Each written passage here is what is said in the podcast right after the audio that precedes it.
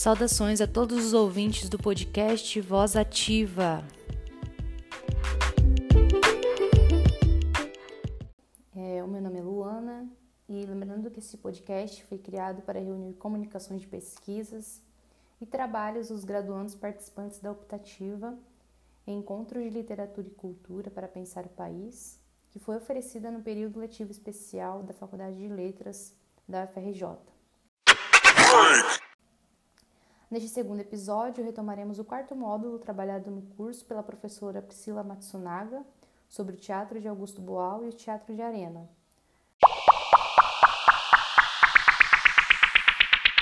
Estamos aqui com Andréia da Silva Souza e a Ingrid Ciodaro, que são graduandas na faculdade, na faculdade de Letras, que elaboraram pesquisa em torno da vida e da obra do Abdias Nascimento, né, que teve ampla atuação política, escreveu, pintou e fundou o Teatro Experimental do Negro, e a relação que ele teve com Augusto Boal, teatrólogo, ensaísta e fundador do Teatro do Oprimido, que também teve enorme impacto internacional.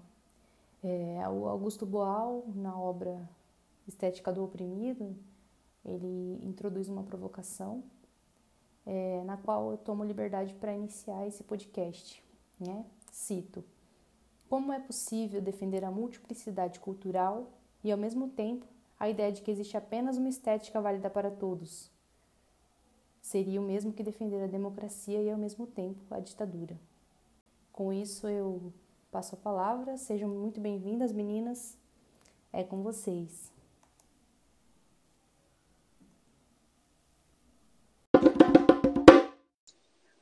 Olá, boa noite a todos, todos. É, eu vou falar um pouquinho sobre o Teatro Experimental do Negro, né, a contribuição do Abdias como fundador, né, criador do Teatro Experimental do Negro e como é que foi é, essa trajetória do do TEM ali dos do início dos anos 40, né, que pega a era Vargas e todas essas mudanças na Constituinte de 34, 37, enfim, Segunda Guerra Mundial, se estende ali até um pouco é, para a ditadura né, de 64, mas é, acaba se dissolvendo quando o Abdias é, se exila nos Estados Unidos, ali em 70 e 8. É, eu vou começar falando sobre as, as motivações do Abdias para fazer é, essa esse novo teatro, né, essa companhia teatral, que é o Teatro Experimental do Negro.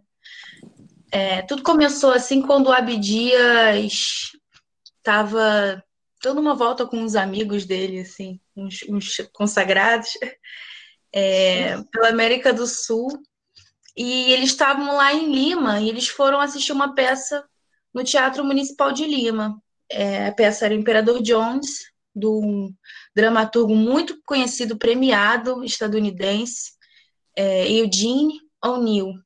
É, ele foi um dramaturgo premiadíssimo, ganhou Nobel de Literatura em 1936, ficou dois anos é, com a peça Imperador Jones, rodando os Estados Unidos inteiros, se tornou uma peça muito popular. Né? Foram 204 apresentações no total, desde 1920.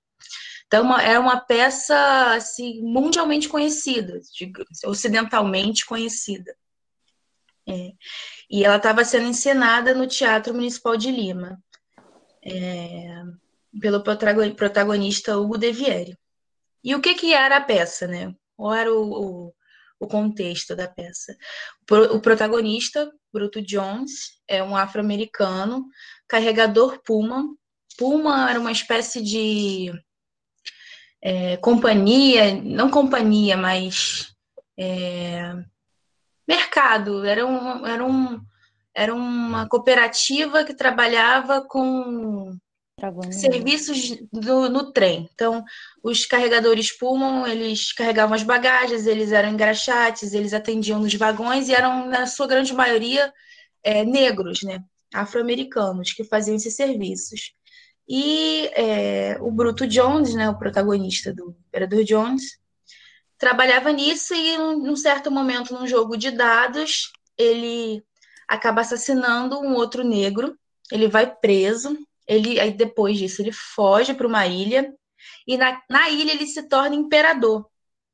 Só que ele conta tudo isso através de flashbacks, enquanto ele está fugindo de uma rebelião é, levantada pelo povo para tirar ele do poder. E aí essa é, é, o pano de fundo, essa é a história do Imperador Jones.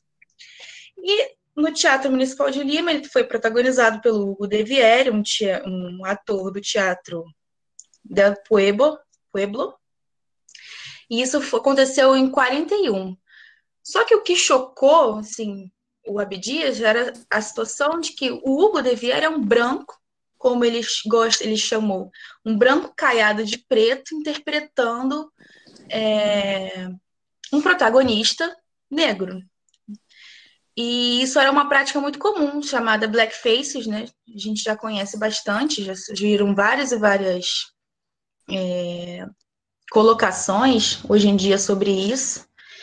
E o Abdias assistiu aquilo, ficou embasbacado, né? Aí, é, porque o que, que acontecia? Face, o que, que acontece? O próprio Abdias chama o blackface, né? Fazendo uma citação a ele lá no, no capítulo dele do Teatro do Experimental do Negro, né? Que são brancos caiados de pretos em papéis que contivessem certo destaque cênico ou qualificação dramática. Porque o intérprete negro só se utilizava para imprimir certa cor ao cenário, em peças ridículas, brejeiras e de conotações pejorativas. Ou seja, é, o negro, quando protagonizava alguma peça de teatro, era sempre com com papéis pejorativos, caricaturados, como já bem conhecido, a gente já conhece como eram os blackfaces na, na comédia nos Estados Unidos, né? E se tratando de dramaturgia, isso também acontecia, e isso acontece em vários episódios, é, inclusive no Brasil, inclusive dentro do Teatro Experimental do Negro, aconteceram alguns episódios assim. É, mas aí, voltando ele está lá em Lima, né? Vê isso, volta para o Brasil já com outra cabeça, né? Ele volta para o Brasil já com essa vontade de fazer algum movimento diferente. Só que ele é preso assim que ele retorna, né? ali em 41, né? Ele é preso, fica um tempo no Carandiru. Dentro do Carandiru, ele escreve o Teatro do, Silenci... do Sentenciado, né? E depois que ele sai do Carandiru, ele começa todo esse movimento de criar uma companhia teatral totalmente inovadora, nova no país e na América Latina, né? Que, se tra que é toda feita por e para negros.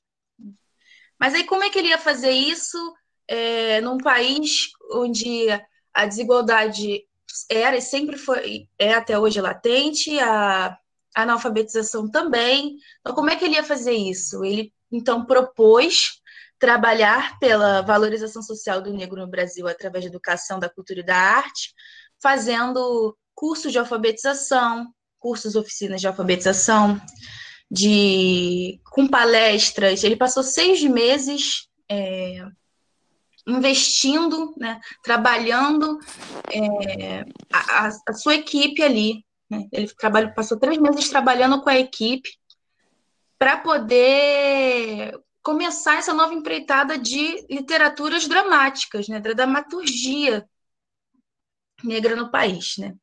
Então a proposta do, do TEM era descolonizar o olhar, né, desmistificar principalmente o que a gente já tem, que a gente é, conhece muito bem, que é a democracia racial. Então, na verdade, isso é um projeto do Abdias, é, não só pelo Teatro Mentalo Negro, mas uma coisa que ele leva e ele faz sempre, a vida dele inteira. Né? E também conscientizar sobre os saldos da escravidão no espírito, na cultura, na socioeconomia e na política do país.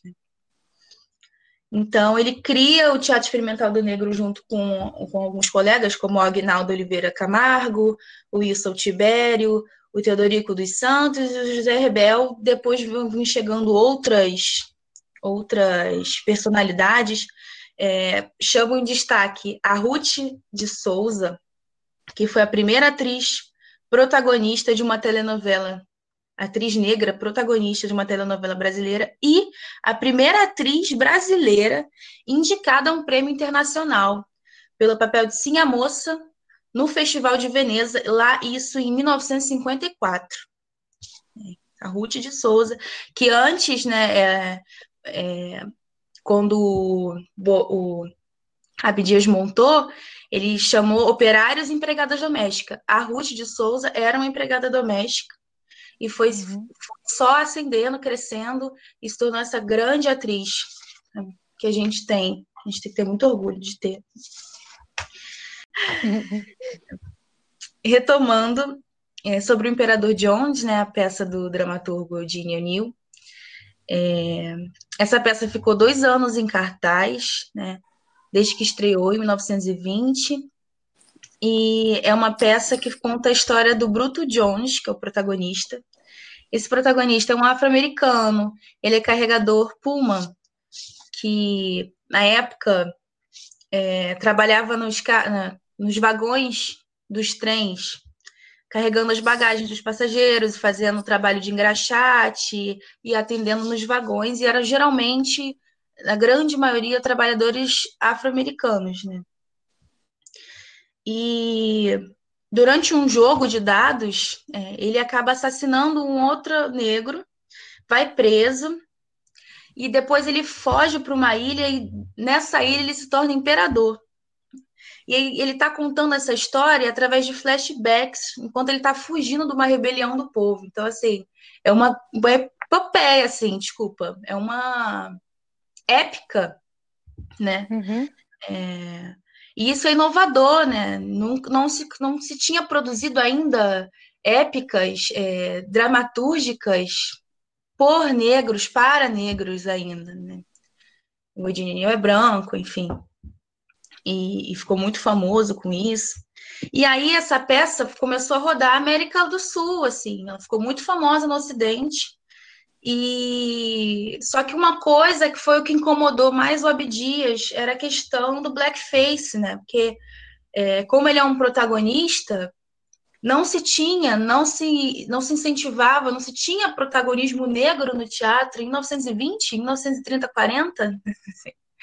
Era surreal se pensar isso, assim. Uhum. E, é, e o Abdias se incomodou demais com isso, porque quando ele vai no Teatro de Lima, quem está protagonizando o Bruto Jones é um branco, né, pintado de preto, e, e fica toda aquela assim.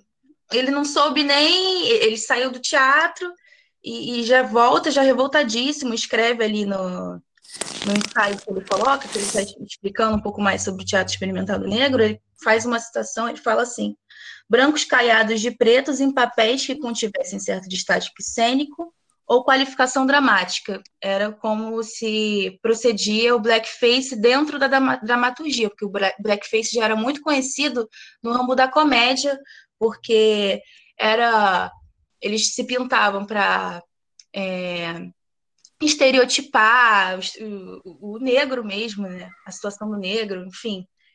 É, já era conhecido. Já na dramaturgia, era quando esse, esse negro tinha um papel de protagonismo, porque geralmente eles chamavam negros para fazer papéis, mas sempre com os mesmos papéis é, de conotações pejorativas, ou então para trazer contexto de época, para dizer que tinha preto, o, o Abdias chama isso de imprimir certa cor ao cenário. Então, era sempre esse lugar de subalternidade dentro do teatro que cabia ao negro.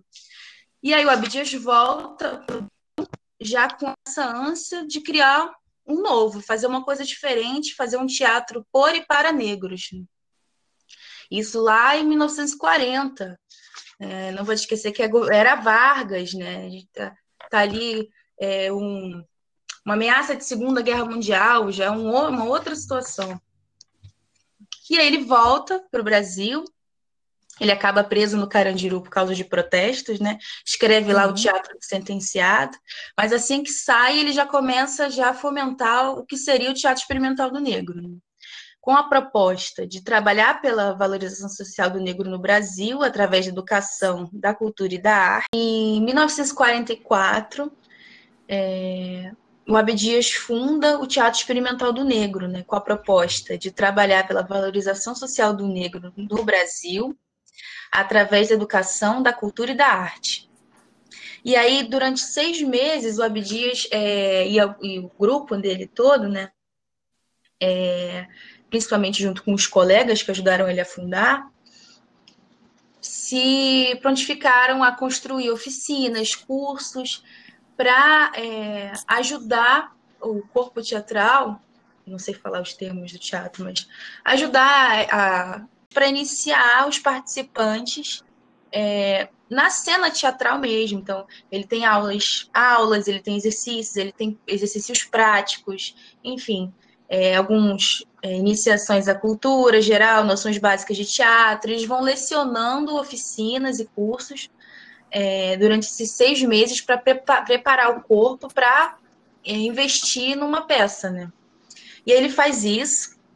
Dia 8 de maio de 45, eles estreiam no Teatro Municipal do Rio né, com o Imperador Jones. Né? Eles pedem autorização para o próprio Eugene O'Neill, né, que responde à carta autorizando é, e abrindo mão de seus direitos autorais, né, sobre a peça para que eles possam é, fazer essa encenação é, lá no Teatro Municipal do Rio.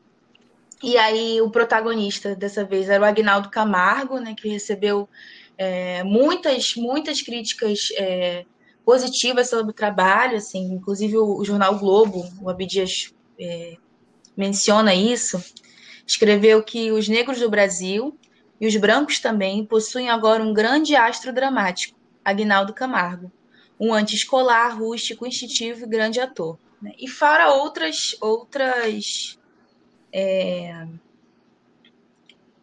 outras críticas que surgiram desse, dessa vez. Eles só puderam atuar uma vez só, né? E autorizado pelo próprio Getúlio Vargas. E aí, depois dessa estreia no, no Teatro Municipal, né, primeira vez que o negro estava pisando no teatro municipal com uma companhia de teatro, né, com negros protagonizando lá na frente. Enfim, todo aquele orgulho. E a, dali em diante eles tiveram energia para continuar uma nova empreitada em busca de literaturas dramáticas negro-brasileiras, né? Porque eles queriam trazer dramaturgia, eles encaravam isso com bastante seriedade.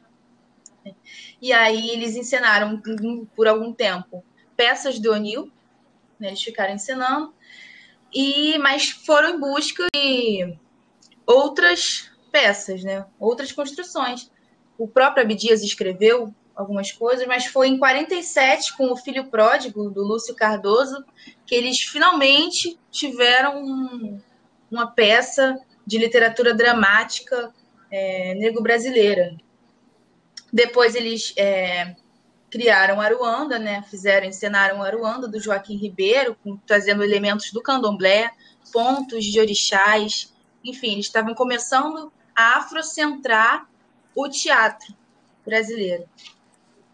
Também tem outra peça que é muito conhecida, que é Sortilégio, escrita pelo próprio Abdias, é, essa de 51, que foi censurada né, por trazer, segundo os documentos da, da ditadura e moralidade. E eles só conseguiram retomar, pegar de volta esse documento lá em 57 e conseguiram encenar já no Teatro Municipal do Rio e de São Paulo. Né?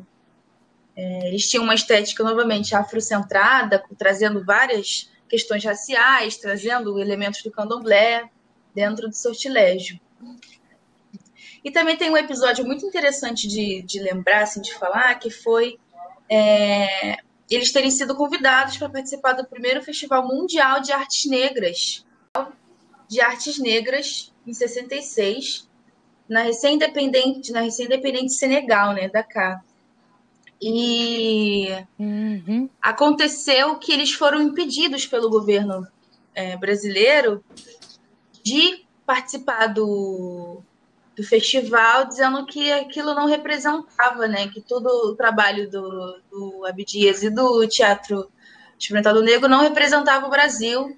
E aí onde o Abdias escreve, né? Que tratado gigantesco para o governo, é, explicando por que, que aquilo era um ato racista.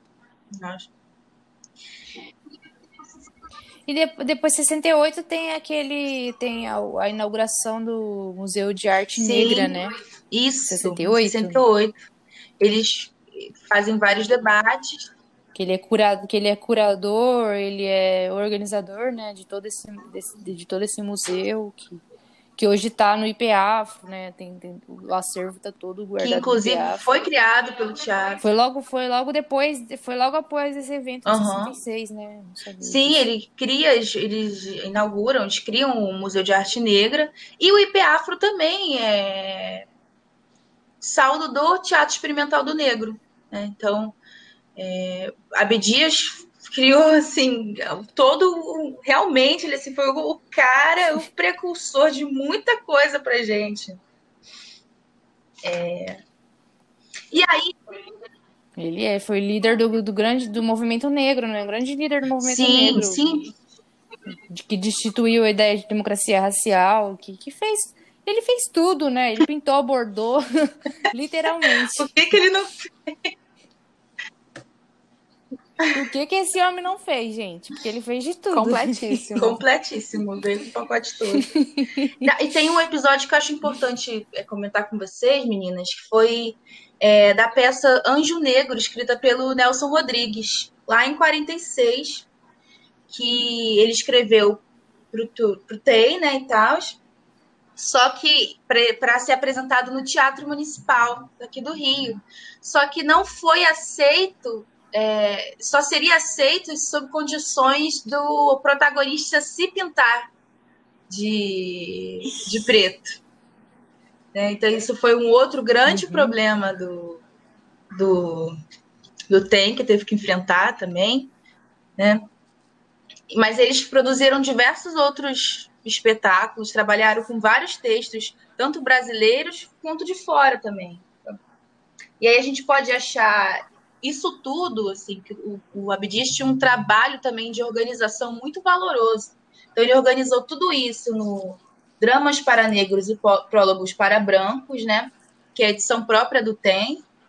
A primeira edição saiu em 61. E também as críticas e os textos sobre o TEM está no volume de Teatro Experimental do Negro Testemunhos, que é de 66.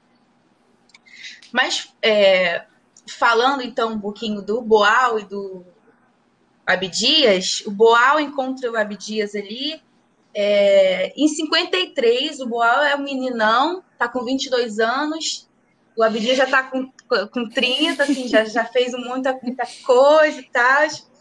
E aí o Boal se encanta com aquilo.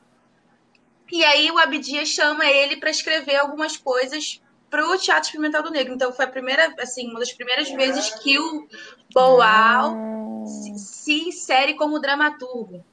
Né? Nossa, sim. Nossa, isso é incrível. Essa referência é muito é, incrível, estavam... né? Porque retoma justamente a anterioridade do Abdias, né? Em toda essa influência que, que, que, veio a ser o Boal, né? Sim, ele é percursor de tudo, assim, né? não só da, da no, no quesito da negritude, mas do teatro em si inteiro, sabe? É grandioso. E é legal pensar também que o Boal ele tinha uma amizade muito próxima com o, o Abdias, mas não só com o Abdias, mas também com o Nelson Rodrigues, sabe? Então tem toda uma cena artística ali envolvida. Uhum. É, o, o Boal, quando ele começa uma amizade com o Abdias, sai justamente pelo fato do, do Augusto Boal ter sido ter nascido no Rio de Janeiro, ser uma pessoa que cresceu na periferia ali da.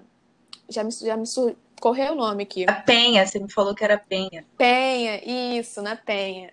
O Boal nasce na Penha e ele convive com essa desigualdade social e racial desde sempre. Por mais que o Boal não fosse negro, ele sentia que, que tinha alguma coisa errada ali acontecendo, que a, o racismo acontecia em todo lugar. Então, quando ele entra em contato com o Abdias, é para ter essa troca, essa conversação do, do, do Abdias explicar para ele muito do que estava acontecendo, muito do que ele queria entender, também para trazer para a arte dele. É... Enfim, quando ele, quando ele começa a trabalhar com Abdias e quando ele escreve o Logro, em 53, para o Teatro do Experimental do Negro, também está acontecendo o quê? A criação do Teatro de Arena, em São Paulo. Então, paralelamente, aqui no Rio, está tendo esse movimento do Teatro Experimental do Negro, e em São Paulo está nascendo o Teatro de Arena, que é criado. Eu vou citar só um nome, porque para mim ele é um do, do, chaves, assim, que é o. O José, José. Opa, gente, vou retomar. Vou retomar porque eu esqueci o nome do moço. Opa, gente. Então, retomando, é, a relação do Abdias, do Abdias Nascimento com o Augusto Boal, é, enquanto o Augusto está escrevendo o Logro para o Teatro Experimental do Negro, ao mesmo tempo está tendo a criação do Teatro de Arena é, em São Paulo. Então temos esse paralelo aí de Rio de Janeiro e São Paulo, nesses dois eixos aqui para o Brasil. Só que é também importante lembrar uhum. é, que enquanto estava acontecendo esse teatro de arena, o Boal ainda não tinha participado, não tinha começado a participar, e ele ainda estava trabalhando junto com o Abdias de Nascimento. Então ele escreveu o Logro 53, ele escreve O Cavalo e o Santo em 54, ele escreve Martim Pescador em 55, Filha Moça em 56, e é bom ressaltar que essa daqui foi censurada pelo governo, então não chegou a ser publicada, não, chegou a ser é, encenada também. E a última que ele participa, é, que ele escreve, na verdade, é o Laio se matou, em 58. Mas, bom, é, a Ingrid tinha se falado um pouco também sobre a participação de Nelson Rodrigues no teatro, e o Boal trocou muita figurinha com o Nelson Rodrigues. Por mais que é, uhum. a opinião política dos dois não fosse nada parecida, nada parecida mesmo, porque em muitos casos o Nelson Rodrigues é extremamente machista, racista, é, e o Boal é completamente oposto disso, ele conversa com o, o com o Nelson em muitos momentos para ter ideias artistas, artísticas e também está conversando com Abdias. E ele conversa com Abdias muito no lugar de querer entender como que funciona esse teatro negro e como funciona a vivência da, dos, dos, negros na sociedade. Porque o Nelson, o Nelson Rodrigues, opa, porque o, o Augusto Boal, ele nasce no Rio de Janeiro, na Penha. Então ele é criado nessa periferia, conhecendo a desigualdade social, é, mas não conhecendo a desigualdade uhum. racial. Ele entendia que existia o racismo, ele entendia, percebia, se incomodava, mas era tudo num, num ver muito superficial, porque, enfim, uma coisa é observar, outra coisa é viver na pele. Então ele ia, pro, ia recorria ao Abdias para uhum. justamente uhum. entender que, que acontece, como que eu posso resolver um desses problemas, como que a minha arte pode, pode auxiliar vocês. Então, Andréia, essa passagem. Oi. Tem uma, na autobiografia O Hamlet, o Filho do Padeiro, ele fala da relação do, dele com Abdias, né? Ele escreve que foi no vermelhinho que conheci o Abdias. Antes, minha relação com os negros era de piedade, sentia pena dos negros da penha. Depois passou a ser de admiração. Como era possível, cercados por tanto preconceito, que os negros sobressaíssem, fosse no que fosse? No teatro, por exemplo, personagem negro era escravo ou criado. Para o papel de Otelo, nem pensar. Pele, estigma. Meus personagens passaram a ser menos piegas e mais revoltados. Passei a gostar de subversivos combatentes. Abaixo a melancolia. Incrível. Incrível dá para perceber a, a, maturidade que o, que o Boal cria depois da passagem pelo, pelo Abdias. Sim. É maravilhoso. Com certeza. É, bom, ele então ele amadurece nesse, nesse processo que foi importantíssimo. Então a gente percebe o tamanho da participação do Abdias para tudo é, no quesito artístico no, no Brasil. É, e enfim, voltando para o teatro de arena, é, tem essa criação do Teatro de Arena em São Paulo, que nasce, na verdade, de uma parceria entre o diretor da Escola de Arte Dramática de São Paulo, junto com alguns alunos, é, e eles criam esse, esse, esse, esse espaço, não, na verdade, eles vão para esse espaço que, em si, no começo já é um espaço diferente, porque deixa de ser aquele palco italiano que a gente está acostumado a ver, que é a plateia sentada de frente para o palco e o palco mais acima, e a gente passa a ter uma forma de teatro diferente, que é uhum. é o palco no meio e toda a, a plateia ao redor, como se fosse um, uma arena grega mesmo, mas muito mais, muito mais que acolhe. Ela realmente acolhe e deixa mais próximo. Assim, a gente às vezes deixa até de saber a diferença de quem é, uhum. o, quem é o palco e quem é a plateia. É, então, em si só, isso já era muito diferente para a cena de São Paulo. É, e essa criação vem justamente para ser um teatro mais acessível, porque até então em São Paulo a gente só via é, teatro voltado para a classe média alta. Então era completamente inimaginável que uma pessoa de classe média baixa, uma pessoa de classe média, talvez uma pessoa de classe média pudesse até frequentar, mas que a classe baixa não frequentava o teatro não tinha acesso, justamente por ser uma classe, um, um, uma arte da burguesia, né? Então eles criam, é, só que o, o, projeto do Teatro Arena só começa a tomar mais corpo e entender o que está acontecendo com a chegada e do Jean Francisco Guarnieri em 56. É, chegam, na verdade, Boal entra para poder ensinar algumas técnicas novas para essa galera que estava inserida no teatro de arena, que eram técnicas do Stanislavski, que seria para entender cada personagem, entender o psicológico do personagem, se aprofundar mesmo no que, que aquele personagem que, que qual era a motivação de, dele dentro daquela peça. Isso ia totalmente contra uhum. o que o TBC que é o Teatro Brasileiro de Comédia, que é o principal teatro do Brasil nessa época, estava fazendo. Porque esse Teatro Brasileiro de Comédia, ele, como ele era voltado para a elite, os atores também eram da elite, também eram pessoas riquíssimas. E era um, era um teatro muito, muito europeu, uhum. sabe? Era um teatro muito belo, muitas luzes, muito, muito glamour. E tem uma citação do, do Boal no livro Teatro do Oprimido e Outras Poéticas Públicas, onde ele diz: As plateias eram impedidas de ver os personagens, já que as estrelas se mostravam prioritariamente idênticas a si mesmas em qualquer texto. Ou seja, os atores estavam ali para serem lindos, para serem cristalizados em cima uhum. do palco, e não para realmente trazer a, a veracidade uhum. de um personagem. E isso o Boal e o Garnier e todo o pessoal do Teatro de Arena abominava. Para eles era um, um, um, desrespeito à arte você fazer uma coisa dessas, porque a arte tem que ser vivida de fato. Uhum.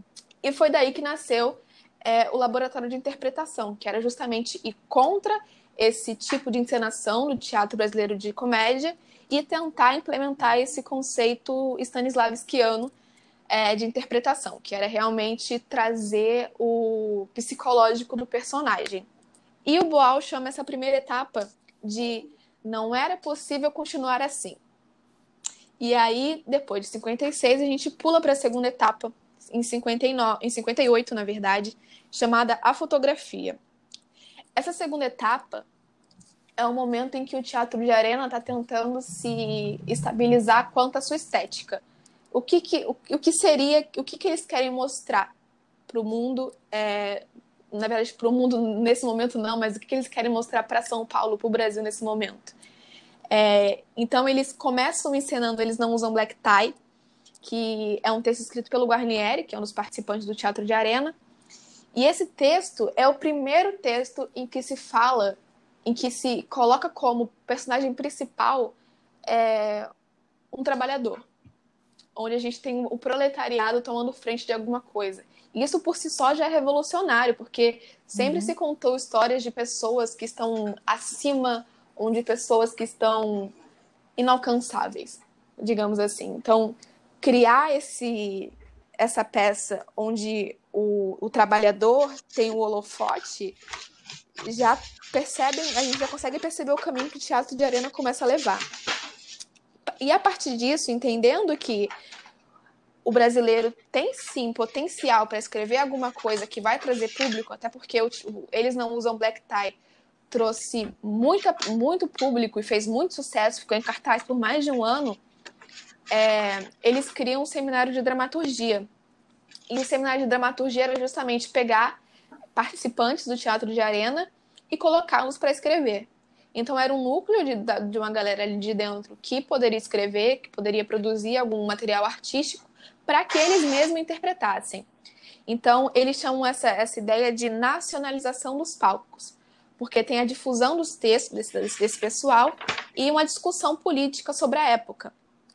E daí também nasce a primeira, uhum. a primeira dramaturgia do Boal dentro do Teatro de Arena, que se chama A Revolução na América do Sul que também conta a história de um trabalhador, de um proletário, que passa fome a, a, a, durante toda a narrativa. Durante toda a narrativa, esse, esse personagem que é o Zé está buscando o que comer.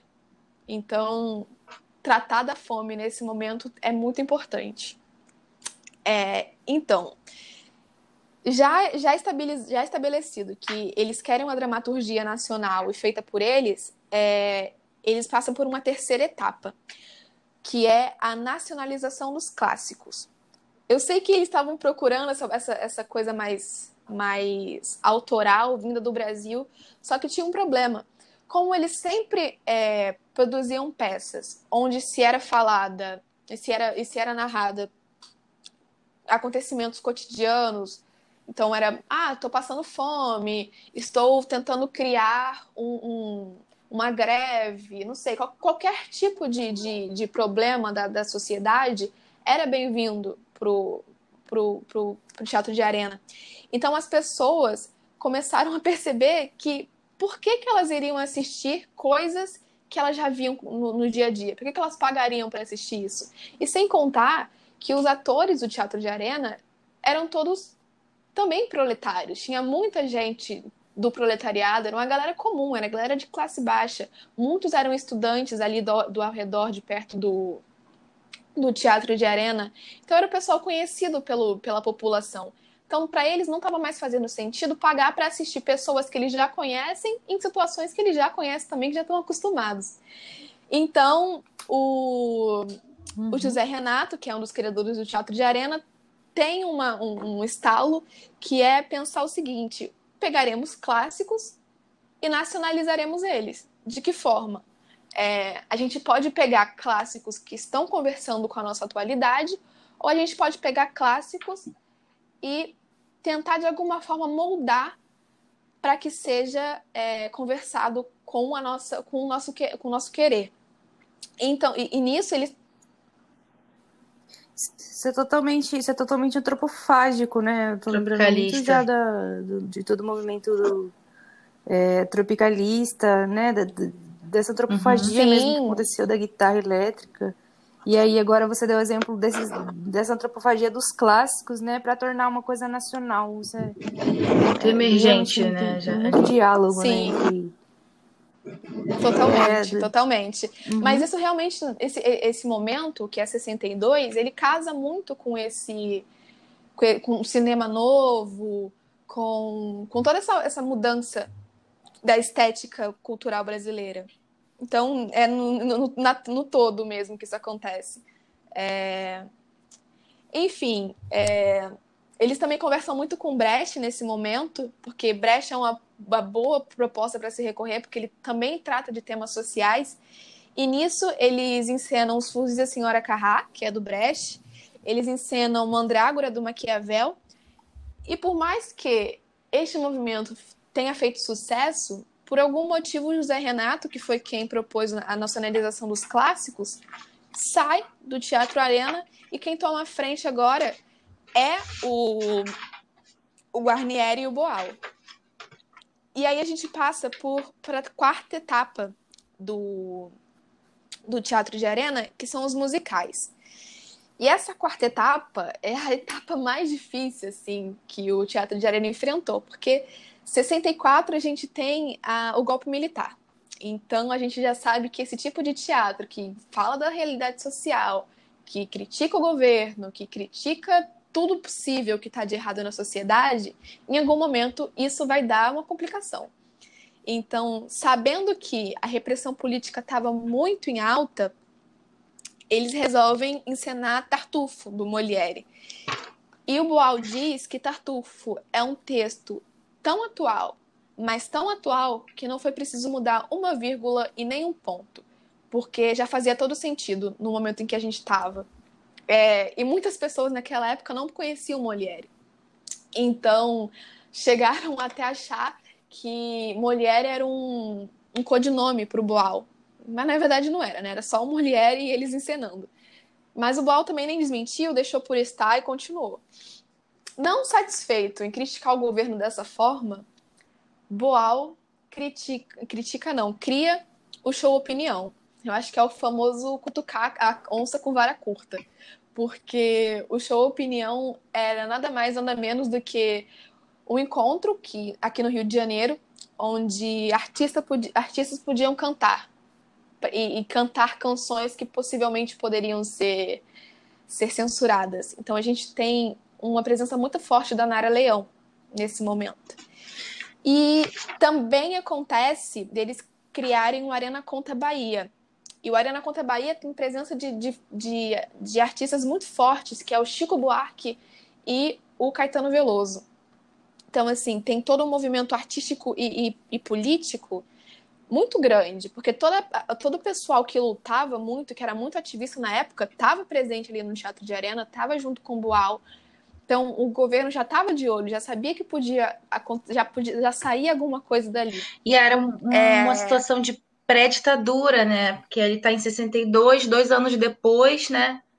Tem, tem o golpe. Tá 64. Já está em 64, né? Então já, já tá instituído, Isso. já já tá. As coisas já estão acontecendo já, né? As, as, os atos Sim. institucionais, né? Aí um já veio, aí dois está aí, né? Aham. Uhum. Tem tudo acontecendo. E é, é, bom, é importante lembrar também que o show Opinião, onde a, onde a Nara Leão aparece, é, é conhecido como o primeiro movimento artístico contra o golpe. Então, pode ser daí que tenha nascido essa, ferver, essa enferver, enferver. Poxa, gente, esqueci a palavra. Efervescência, obrigada. Essa efervescência dos movimentos. É, e aí, percebendo que esse Arena Conta dava em algum lugar e dava coisa boa, em 65 eles começam realmente com os musicais implementados junto com a atuação. Então, eles começam com o Arena Conta Zumbi, que vai contar a história dos quilombolas no Brasil colônia. E musicalmente muito bem estruturado, mas teatralmente falando, nasce um movimento muito importante para o Boal, que é a coletivização do trabalho, que é mais ou menos assim: todos os atores interpretam todos os personagens e todos os atores sabem todas as falas e todas as marcas. Mas como que isso se dava dentro de um palco, né? Porque pode parecer confuso quando a gente, quando a gente tenta explicar. Mas era basicamente assim: personagem tal tem esse trejeito, ele pode, não sei, ele tem esse estilo de andar. Então, toda vez que um ator estiver andando dessa forma, ele está interpretando este personagem. Ou todo esse, esse personagem tem veste esse paletó. Então, toda vez que esse ator vestir esse paletó, ele está interpretando este personagem. E isso vai num lugar que vai muito além do, do, do Stanislavski. Ele vai num lugar de não olhar só para si, que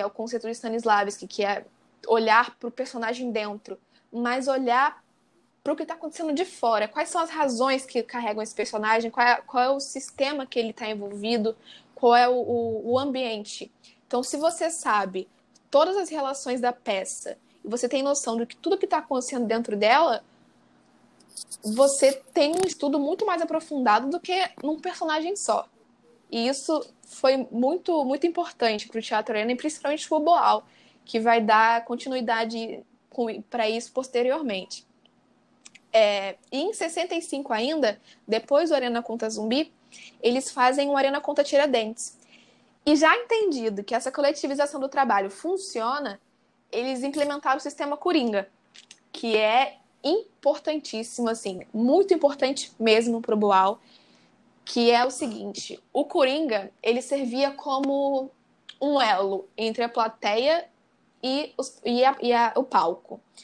Por exemplo, no Arena Conta Tiradentes, como se trata de uma peça histórica, né, onde acontece, quando ele conta a história de Tiradentes, precisa de, precisa de algumas explicações, às vezes, né? Uma explicação histórica ou explicar o plano de fundo daquela situação. Então esse Coringa, ele vem como um personagem onisciente que não está no tempo atual da peça, mas que ele está no tempo da plateia e vem para explicar o que está acontecendo ou vem para trazer alguma informação extra que a cena deixa passar. Então ele é como se fosse realmente um, um como se fosse o mestre do circo, o apresentador. Ele tá nesse lugar. Oi? Narrador? Eu não entendi narrador? o que você disse. Não. Desculpa. É, é quase narrador? um narrador, só que o narrador, ele. É, vamos, vamos, vamos chamar de narrador, que eu acho que fica mais fácil. Fica mais fácil. É, é como se fosse o narrador, exatamente. Como se fosse o narrador. Ele organiza a cena, é... não é? É, ele organiza, ele vai costurando tudo junto, ele vai dando gama para tudo isso que está acontecendo, dando liga.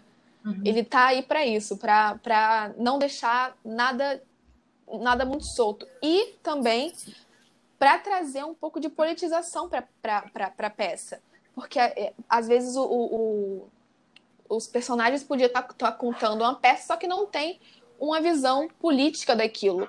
E aí vem o, o, o Coringa e dá a visão política para a cena que está acontecendo. Para não deixar aquela coisa muito solta. É quase um coordenador, é... né, Leão? Quase um mediador mesmo, assim, bem um papel de Isso. professor, quase, né? Isso, exatamente. Ele vem puxando a mão da plateia, falando: olha, é por aqui que você tem que ir, hein? É por aqui que a gente está te levando. É nesse lugar. É, bom, uhum. faz bastante sucesso, tudo isso que aconteceu, perceberam que era isso que tinham que fazer. É, mas em 68, com a instituição do ato constitucional número 5, começa a explodir um monte de coisa, né? Começa a dar muito problema.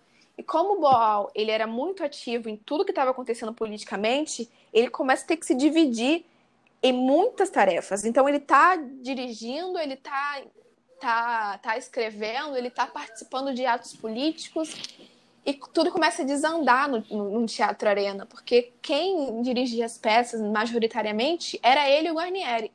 E sem o Boal, o Guarnieri ficava sozinho e, poxa, tanto tempo montando coisas juntos, sem um acaba despencando a balança. E isso resulta em, em, em encenações e montagens muito, muito frustradas. Eles tentaram retomar, é, remontar o Arena contra Zumbi e ficou muito, muito ruim, assim, muito ruim. É, tentaram outras, outras encenações também que não deram certo. E creio que por isso o Guarnieri saiu da, do, do Teatro Arena. Então fica só o Boal. Com a saída do, do do Guarnieri, é, as coisas meio que cessam um pouquinho, vai dando uma baixada na, nas produções, mas ao mesmo tempo, em 1970, o Arena Conta Bolivar, que foi uma peça que foi censurada aqui no Brasil, e o Arena Conta Zumbi tem a oportunidade de ir para um festival nos Estados Unidos. Então, assim, por mais que a gente estivesse numa situação muitíssimo complicada aqui no Brasil, o Teatro de Arena estava tendo reconhecimento internacional. Então, a gente percebe o tamanho da coisa que estava tomando já. já tava, a bolinha de neve já estava tomando tamanho, já estava rodando mais. É...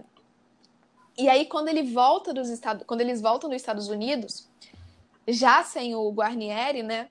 Entra. O Boal não diz que existe uma quinta etapa, mas eu nomeei de quinta etapa, que é o Teatro Jornal.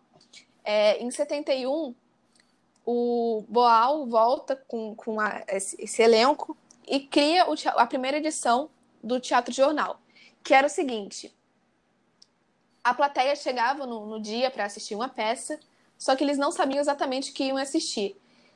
Os atores pegavam o jornal do dia, abriam a manchete e encenavam. É... Qual é a palavra? Encenavam improvisando é, essa, essa manchete.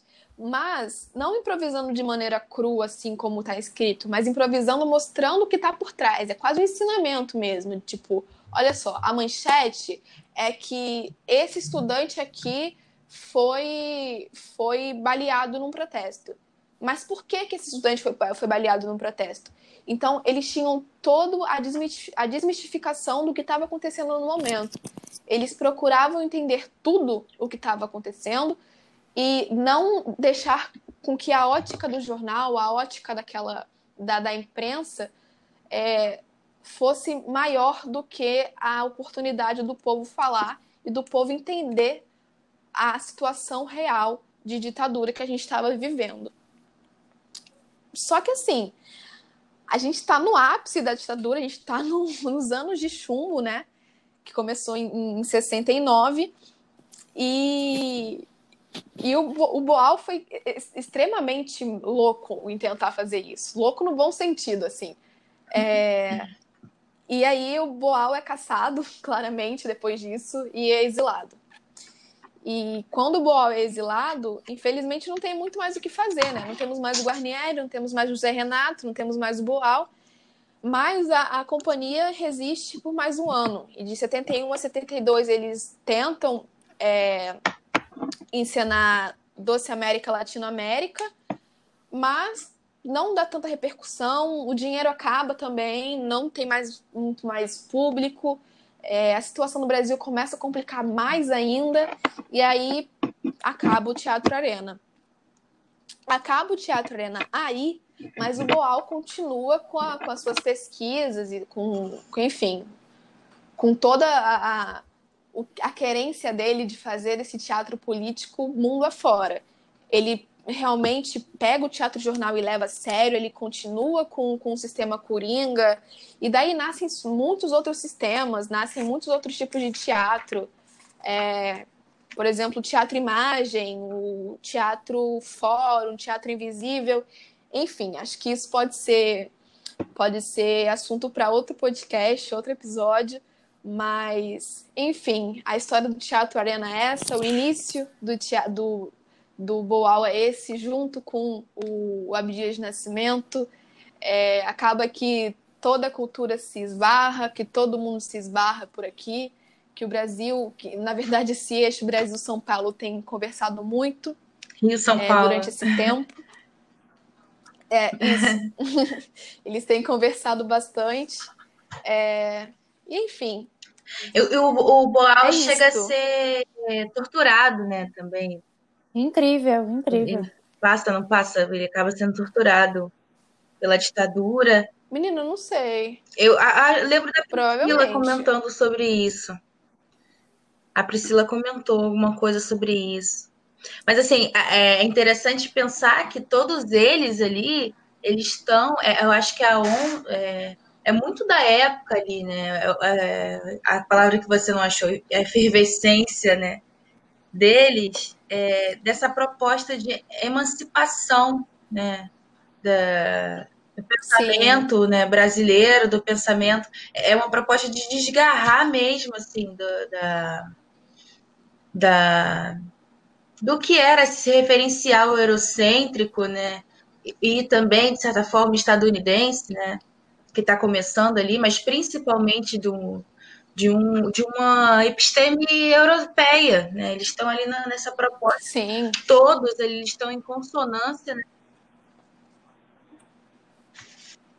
Acho que além de europeia, é aristocrática, né? Ele enfatiza bem isso na, na, no teatro do oprimido, né? Essa questão da, da dessa separação é que ele retoma a, a, a uhum. inversão da dialética do, do Hegel, né? Ele faz um, um mesmo movimento de materialização é, do teatro, é, uhum. de, de, retomada dos meios Sim. de produção pelo teatro, né? Ou seja, é tirar da aristocracia esse poder de submeter o povo a assistir essa coisa bela, né, e, e estática e cristalizada, e colocar o povo é, para dentro da roda, né? Eu, eu, queria, eu queria que vocês falassem mais sobre isso, assim, sobre essa coisa, sobre a questão de tipo de como ele, ele une essa prática e, e a teoria, né? Porque é, eu fico me perguntando, eu, eu li bastante o, o, é, o teatro do oprimido e, e, é bem teórico, né? Então eu fiquei pensando, pô, isso aqui é teoria, uhum. mas se você Sim, pensar o teatro certeza. do oprimido é pura prática, né? Então É, queria que vocês falassem mais um pouco dessa relação que dessa relação do teatro e a política, do teatro e, e, e a coisa material, né,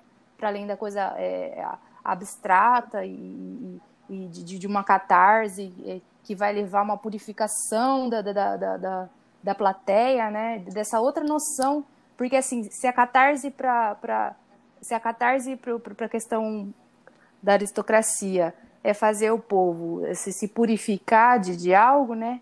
A catarse no, no, no, teatro do oprimido ela tem outro sentido, que é o sentido de, é, consci, né, de, uhum. de, de, elevar uma consciência, né, de retomar uma consciência de classe, uma consciência de sujeito, uma consciência de indivíduo, e de é, intervir na realidade, na própria realidade com, com, com esse certeza. instrumento que é o teatro, né? Isso, isso é incrível, Sim. isso é revolucionário, assim. E que, que é a coisa que tem em comum tanto com o Abdias quanto com o, o Boal, né? Que o Abdias também faz isso. Quando ele coloca o negro para interpretar o negro, ele está fazendo justamente isso. Ele está retomando o meio de representação, né? É, do negro se representar. E, então, eu queria que vocês falassem mais um pouquinho eu, dessa relação, dessa relação Eu me lembrei agora, André, acho que a Andrea também pode, pode falar político. sobre isso, né? Que a gente estava conversando, a gente fazendo toda essa curadoria do que a gente ia falar ou não, sobre justamente os dois é, praticarem primeiro, eles fizeram na prática para depois escrever sobre tudo isso. Tanto o Abdias quanto o Boal, eles, eles agiam primeiro. Então, tudo isso que eles fizeram foi primeiro, anterior a o que eles vieram desenvolver depois. Tanto que o Teatro do Oprimido, Sim. É, ele só escreve depois. A estética Sim, hum, acho que isso é muito interessante. É pura prática, eles já se inserem na prática. Então é pura prática. É só registro. Justamente. É registro. Até porque, se você pensar o seguinte, é, o teatro de arena, ele, ele é o, o, o, o, início de tudo, né, para o teatro de oprimido. Porque até então, ali no, no teatro de arena, não existia o teatro do oprimido. No, no Boal não tinha criado o teatro do oprimido ainda. Então, a gente está tratando de uma possível semente de ideia para o Teatro do Oprimido.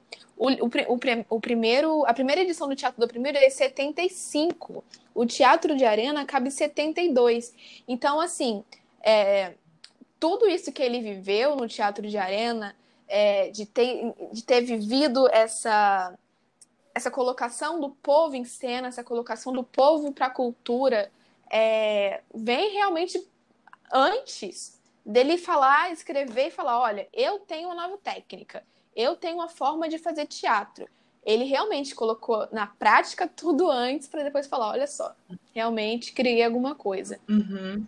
E, e, e, essa questão da coletivização do trabalho, que eu acho que é, é uhum. um ponto assim que é crucial na, em tudo que eles fazem. Essa coletivização do trabalho é, é o que? Essa construção em coletivo? É uma construção da peça do coletivo. É, essa coletivização vem não que só que é do, do, próprio, do próprio ator escrever a peça que eles vão atuar, mas a coletivização de todo mundo faz todo mundo. A coletivização vem disso, de todo mundo dá, dá, se dá o trabalho ah, de, de, participar de todo o processo de descoberta de todos os personagens. Uhum. Então ninguém é melhor do que o outro na cena. Não tem aquela hierarquia de existe. Ah, entendi. Todo mundo faz o protagonista, Exatamente. todo mundo faz o. Quebra essa coisa meio é de ter né? é, o personagem é principal e o coro, por exemplo. Que o coro uhum. não era muito valorizado, mas o, o, por exemplo, em Édipo, em Édipo, a gente tem o coro ali por trás e tem o Édipo e, e, a família dele sendo, sendo os personagens principais, né? Então, todos os, claramente, um ator, quando vai fazer uma peça, um ator que gosta de estar em cena, não ia querer fazer o, o coro, ia querer fazer o Édipo, ia querer fazer Jocasta. É, diferente, se você pega, se a gente fosse ensinar uhum. Édipo no Teatro Arena, todo mundo seria Édipo, todo mundo seria Jocasta, todo mundo seria coro. Hum. Então, no, a, a, quebra de hierarquia hum. começa aí. Já começa uma quebra de classe, todo mundo é todo mundo. Não existe ninguém melhor do que ninguém aqui dentro. Sim, exatamente. Isso é muito interessante. Isso rompe com o paradigma com o paradigma é, é hierarquizante e colonizador, né? De, de... Uhum. É revolucionário, é, não tem outra palavra, é revolucionário, né? É, assim, se a gente não consegue, se a gente não consegue fazer a revolução é, marxista na prática, né? É, de, de, de, de o, o, Marx falou, povo univos, né? O, o, Boal foi lá e falou, gente, vamos fazer teatro. e aí e aí foi o teatro Sim. serviu como, como e, e Marx é, é muito referência para o Boal também. E logo na explicação do teatro do oprimido, né, quando ele vem falar da uhum. poética, das poéticas políticas, né, a, a Andrea fala bem melhor, explica essa parte do, do, da nomenclatura, que ele queria que se chamasse só poéticas políticas, né, Andrea? Isso, só poéticas políticas, porque ele acreditava que, que a poética que a gente estava acostumado a ouvir, essa poética é, é, canônica, já não podia mais ser só essa poética, era uma poética política. Eu estava fazendo, a gente começa a fazer um teatro político. Mas, enfim, quando ele tenta colocar esse título no, no, no, no livro dele, uhum. é, infelizmente vem o editor e fala: Poxa, a gente não pode colocar o nome desse livro de poética do. do de poética do. Poéticas políticas, porque as livrarias não vão saber poética se a gente política? coloca esse livro numa estante de poesia ou de política. Então a gente vai ter que mudar esse nome aí. e aí. é, Mas na prática de poética, né? É outra, outra coisa. É. Aí eles têm que mudar o nome e colocam esse que é o poética do é, o teatro do oprimido e outras poéticas políticas. É porque ele entende a, a, política como todas as atividades do homem, né? Então ele não pode ser dissociado do teatro, né? E aí ele ainda coloca que quem faz isso, quem tenta dissociar a política do teatro, está tentando conduzir a gente ao erro, porque isso não deixa de ser uma atitude política. Né? Essa, essa tentativa de dissociação. Né? E aí ele, ele deixa bem enfatizado que a, a, o objetivo dele, o Boal, né, é provar que o teatro é uma arma. Né? E uma arma é muito eficiente. Ele coloca isso na, logo no início do livro, né? Da, da Teatro do Oprimido, né? Que, e fala Sim. que o teatro é usado E ele diz mesmo que. Isso, Sim. ele disse que se o teatro não é usado como arma para para combater a opressão, estão fazendo o teatro errado. Estão fazendo a arte por arte. É, exatamente. Estão fazendo teatro opressor. É.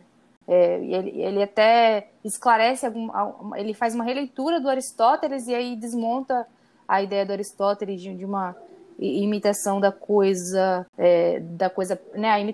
A, a, o teatro seria a imitação da imitação, né? Ou seja, pega uma coisa que já já está perfeita, tira do plano da ideia e coloca na imitação. Quando desmonta essa lógica é, hegeliana e coloca para o plano material, essa imitação se torna não imitar a coisa perfeita, mas imitar o que deveria ser o perfeito, né? Então. Eu acho que isso que você falou, Luana, da, dele desmontar, dele montar desmontando, né? Ele construir desconstruindo, né? Vem muito de, dele trabalhar outras formas de percepção. Ele entender que a arte é, é um, é um conjunto não é, uma, não é separado. Uhum. Por exemplo, botar você sentado e só visão. Né? Só o, o espetáculo só você, é só pela visão que você pode sentir a experiência que é o teatro. Uhum. Não, ele desconstrói nesse lugar, ele desconstrói o sistema que ele chama de sistema trágico coercitivo é, de Aristóteles, trabalhando novas formas perceptivas. Ele está ampliando, tirando dessa coisa que é muito europeia da visão, né? De uhum. trabalhar a visão, de é, tira da, torna tira da visão corpo objeto corpo, também, né? de, de várias. Corporal, torna material, é... né? O suje, torna o corpo sujeito, no caso, né?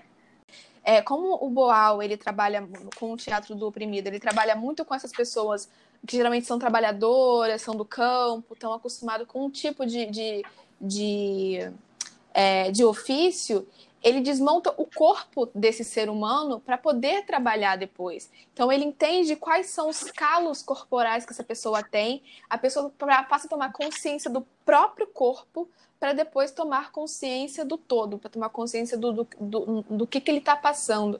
Então tem todo um jogo de som, de palavra, de imagem, é, para essa desconstrução, para entender como é que esse corpo se dá, para depois partir para um jogo maior. Então, a, a desconstrução também parte uhum. desse nível, não só de, de, de, desconstruir mentalidade, mas de desconstruir corpo, porque uhum. é com o corpo que a gente trabalha o teatro. E é, desconstruir como esse corpo se vê, né? Eu assisti um, eu assisti um, um documentáriozinho, né? E, documentáriozinho não, um puta documentário, né? desculpa, perdão da palavra, que ele dá um exemplo da, de uma mulher que, que, que participa do teatro. Nossa, isso, depois isso é ela demais. Fala, ah, agora eu consegui me ver como mulher. Aí ele falou, ah, mas como que você Nossa, é, como que você se via antes? Me via como empregada doméstica, né? Ou seja, é, foi, é, tal foi a, a, desconstrução que ela passou de estar no lugar de, de, ativo, de potência e de agência de si, até também se vê naquele lugar de, de, de voz ativa, né? como, como essa desconstrução é, fez com que ela se visse de uma maneira diferente, né? Potente. Eu acho que o teatro, quando Saiu ele, com ele voz. transforma nesse nível, o, o, a maior preciosidade que você consegue ter é voz. Porque quando você percebe que você pode falar e que você pode ser escutado, aí que está a transformação. E se no Brecht é, o ser, uhum. né, esse ser, personagem, é objeto de forças sociais, porque o Brecht é marxista, né? Então, ele entende, é, tem essa visão da, da sociedade das forças sociais, né? Já no, no Boal, com tudo que eles fazem, eles transformam em agentes, né? isso que vocês estão falando, não mais objeto, mas agente de forças, né? Um, um, um agente que detém suas próprias forças. Então ele eh, devolve, né? Aquilo que, que foi construído retirando dele, né? Então ele, ele faz só o movimento de devolver né? para esse corpo, para esse personagem, para esse sujeito. É, o que já é dele, né? Que é a sua autonomia, né? Que aí entra, enfim, um pouco de Paulo Freire, porque Paulo Freire também era estava ali naquele meio, estava em diálogo, estava trabalhando para se pensar uma emancipação, né? Desse corpo, desse sujeito, dessa educação, né? do que é, de rever o que é educação, ainda mais a gente, né? Um país colonizado que que tem uma, uma, marca na educação extremamente colonizadora. Então, assim, a gente já se, se conhece entende que a educação já por essas marcas de colonização, né? Através da, da, da, educação catequética. Então, assim, para a gente conseguir tirar essa venda, né? tirar esse, é, esse peso em cima do nosso corpo, né? ainda mais porque era no corpo mesmo que se fazia, que se marcava, era uma lógica muito punitivista de corpo, então, para a gente é, se ver sujeito da gente, é um, uma parada difícil, e que todos eles ali estavam. É, eles estavam se movimentando para isso. Né? Estavam se movimentando. Uhum. Renegoci renegociar essa agência do, do corpo, né? Rene renegociar é, o lugar de poder, renegociar a voz, né? E aí você falou a André falou, é, quando você vê que você pode falar, né? Uhum. Acho que para além de, de, Sim, ver que eu posso certeza. falar, eu ver que eu devo falar, né? E, e aí, retomando essa questão, né, que, que, que, é, que é a questão que eu coloquei, né, que ele, que ele coloca no, na estética do oprimido, como é possível defender a multiplicidade cultural e, ao mesmo tempo, a ideia de que existe apenas uma estética válida para todos? Seria o mesmo que defender a democracia e, ao mesmo tempo, a ditadura não é possível você defender uma multiplicidade cultural uhum. e, e, e, uma, e uma unicidade estética, né? Não tem como defender uma pluralidade, não tem como defender uma democracia né, racial, uma democracia nacional, se você é, tem, se você tem apenas um modo de, é, de, de, de, ter humanidade, uhum. sendo que nós somos um povo tão plural e tão múltiplo, né? feito de, de diversas, do imbricamento de diversas, diversas culturas. Então, não é possível, né? Isso é possível a partir do, do, do retorno a todas essas estéticas, né? E é isso, eu, eu agradeço. Agradeço muito a presença de vocês. É, foi incrível estar aqui ouvindo vocês. Espero que os nossos ouvintes gostem também do que eles vão ouvir. Espero que seja de, de acréscimo e de, de valor para todos nós. Leiam Abdias, leiam então nós, Boal, leiam é, todos. 3, 2, 1, nós leiam encerramos todos. aqui. Leiam, Um abraço, beijo. Um beijo, tchau, Até tchau. mais.